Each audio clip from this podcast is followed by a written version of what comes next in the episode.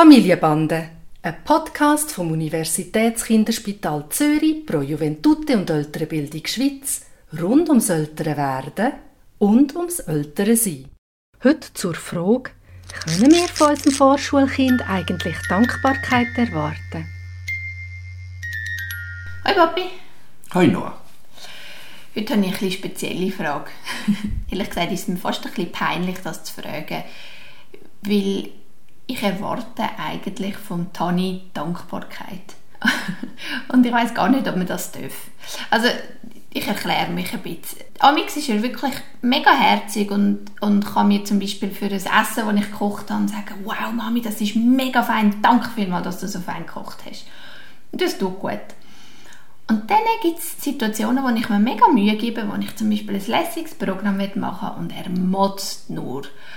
Oder ähm, bevor er in Kinski kam, habe ich so eine Liste bekommen mit allem, was er muss mitbringen muss. Und dann bin ich mit ihm alleine einkaufen und er hat sich alles dürfen aussuchen und äh, ich habe wirklich versucht zu verwöhnen und dann am Schluss hat er irgendwie eine Uhr wollen, die er in einem Laden sieht, die nicht auf dieser Liste war und ich wollte ihm die nicht kaufen und es war ein Drama. Gewesen. Und ich habe richtig das Gefühl gehabt, ich gebe mir Mühe und er ist undankbar und er schlägt auf die Stimmung und es ist unangenehm. Und ich will das eigentlich nicht. Darf ich das von ihm erwarten? Ich muss noch mal noch kurz nachfragen, bevor ich eine Antwort gebe. Du sagst, es ist mir fast ein bisschen peinlich. Was wäre denn das Gegenteil von Dankbarkeit? Oder, oder warum ist es peinlich? Es ist mir peinlich, dass ich, dass ich das so abhängig mache. Also, dass ich das das Gefühl habe, ich müsse das erwarten, weil es ist natürlich oder ein Umgang, den wir unter Erwachsenen wahrscheinlich erwarten, dass wenn ich jemandem etwas gut tue, dann will ich ein Danke hören als Gegenzug. Und mir ist schon klar, dass das bei Kindern nicht ganz so geht, aber ich nehme es gleich ernst wie im Umgang mit Erwachsenen. Wenn ich mir Mühe gebe und nicht nur, dass es nicht ein Danke zurückkommt, sondern es wird gemotzt, dann, mhm. dann nehme ich das doppelt schwer, oder? Es nervt mich wegen Motzen und es nervt mich, weil es nicht anerkannt wird, was ich gemacht habe. Mhm. Also, Tan ist jetzt gut fünf und die Fragen werden komplexer und ich ähm, probiere mich so kurz zu fassen wie möglich. Wir haben schon mal über das Danke reden bei früheren Kindern geredet, magst du dich erinnern? Und dort haben wir klar gesagt, man kann das nicht einfordern, man muss einfach Vorbild sein und die Kinder schauen genau, wie die Erwachsenen es machen und sich entsprechend verhalten. Ich würde sagen, das Gleiche gilt jetzt nach wie vor. Vorbild sein, unabhängig davon, ob es kommt oder nicht. Ich glaube, langfristig ist das der wichtigste Punkt. Das andere, und darum frage ich, warum ist der peinlich? Ich meine, das ist ein unglaubliches Ungleichgewicht zwischen dir als Mutter und dem Tani als Kind. Bis hin zu einer ganz existenziellen Frage. Also, du hast ihn auf die Welt gestellt. Ähm, aus seiner Sicht hast du ihn nicht gefragt, ob er das will oder nicht. Oder, oder er kommt jetzt in, den Kindergarten und da braucht er die Sachen dafür.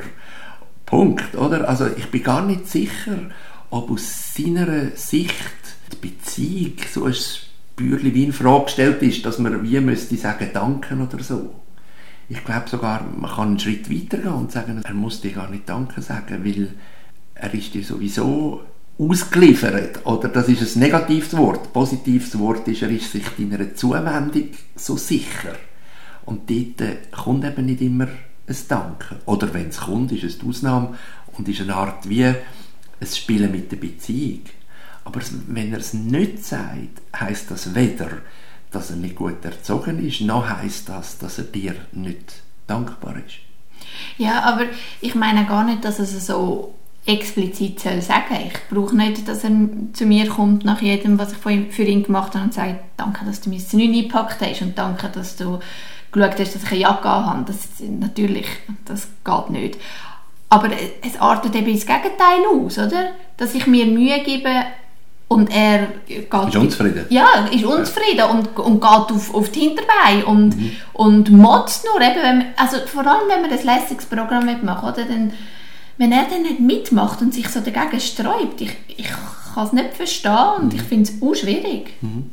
Aber wenn du nochmal ein bisschen zurückdenkst, oder? Also es ist noch nicht so lange seither, dass er noch ganz selbstbestimmt denkt hat. Also selbstbestimmt denken heißt, ich bestimme total, wie es läuft. Das ist ein wichtiges Lebensgefühl und das tut sich ja dann ein bisschen abändern mit dem, dass er dann auch Perspektiven übernehmen kann. Aber das tut sich nicht einfach mit einem Paukenschlag ändern, sondern das bleibt nach wie vor so das Bedürfnis, dass er eigentlich ähm, sagen möchte, wie es läuft. Als Lebensgefühl, oder? Und der Punkt ist, wenn du ganz ein tolles Programm machst, da gibt es vielleicht ganz viele Nebenprogramme bei ihm, die nicht entsprechend laufen, auch wenn du dich ganz fest versuchst, in ihn hineinzudenken. Aber das ist gar nicht gesagt, dass er denn das in dieser Form wirklich so cool findet, weil vielleicht hat er ein ganz anderes äh, Programm verinnerlicht. Und dann kann es einfach passieren, dass das so entsteht und gar nicht so einsichtig ist, warum jetzt das so ist. Fragst du amigs nachher, wobei er es wahrscheinlich gar nicht können benennen warum es so ist, dass er jetzt nicht zufrieden ist. Oder wie sieht das aus? Ja, ich frage viel nachher. Also ich, ich erkläre es auch. Ich sage ihm, wir haben doch irgendwie zusammen überlegt und wir haben natürlich das Programm machen, jetzt mache ich das und jetzt reagierst du so drauf. Wieso? Aber das stimmt, das kann er nicht so genau sagen. Das ist er kann es nicht genau sagen und der Teufel liegt im Detail, oder? Also du hast im Grossen das Programm gemacht, das wir miteinander besprochen haben, aber Sachen, die aus seiner Sicht vermutlich selbstbestimmt sollten anders aussehen, sehen dann anders aus. Und dort, äh, dort kommt er in die Unzufriedenheit rein. Der, dann baut auch viel Lego mit ihm. Und dann kann er wirklich zwei Stunden mit ihm anhocken und mit ihm allein irgendetwas bauen. Und er sagt ihm dann auch, jetzt kann ich noch fünf Minuten und nachher müssen wir etwas anderes machen. Und wenn er dann aufsteht und etwas anderes macht, ist die Hölle los, oder? Ich verstehe das schon, oder? Er würde wahrscheinlich weitermachen. Äh, ja, klar. Aber wie sollen wir denn damit umgehen? Also da prallen halt Realitäten aufeinander. Aber ich glaube nicht, dass man von einem fünfjährigen Kind kann erwarten, dass er sagt, danke vielmals, jetzt hast du zwei Stunden Zeit gehabt für mich. Jetzt, äh, jetzt ist es genug, jetzt geh bitte etwas anderes machen. Du hast mir genug Zeit geschenkt. Das kannst du von einem fünfjährigen Kind nicht erwarten. Ich glaube, ihr macht das sehr richtig, indem dass er das anbahnt, dass er weiß, das ist, dann ist es vorbei. Und dann ist wahrscheinlich der abrupte Bruch wahrscheinlich das Frustrane, sondern man müsste dann irgendwie probieren, dass er ähm, einen, Kompromiss, ein Ausschleichen von dieser Situation noch gibt oder dass es eine, eine Aufgabe gibt, die er dann eher allein macht so, dass man wieder etwas anderes machen kann. Aber dass er dann sagt, es ist genug, ist eine Überforderung an ihn. Also mit anderen Worten sagst du mir, passt deine Erwartungen an? Oder du kannst einfach nicht erwarten, dass es äh, so zurückkommt, wie du es gemeint hast. Und das ist noch eine gute Überlegung, dass ich vor allem dann, wenn ich merke, dass es irgendwie am Kippen ist, dass, dass wir eine schöne Zeit hatten, weil, weil wir irgendwie eben etwas Gutes miteinander gemacht haben oder uns Mühe gegeben haben. Und wenn ich dann merke, dass es kippt, dass ich mir schnell überlege, was könnte jetzt das sein, was ihn frustriert und kann ich das noch irgendwie ein bisschen auffangen mit einem langsameren Übergang oder einem alternativen Angebot oder so irgendetwas.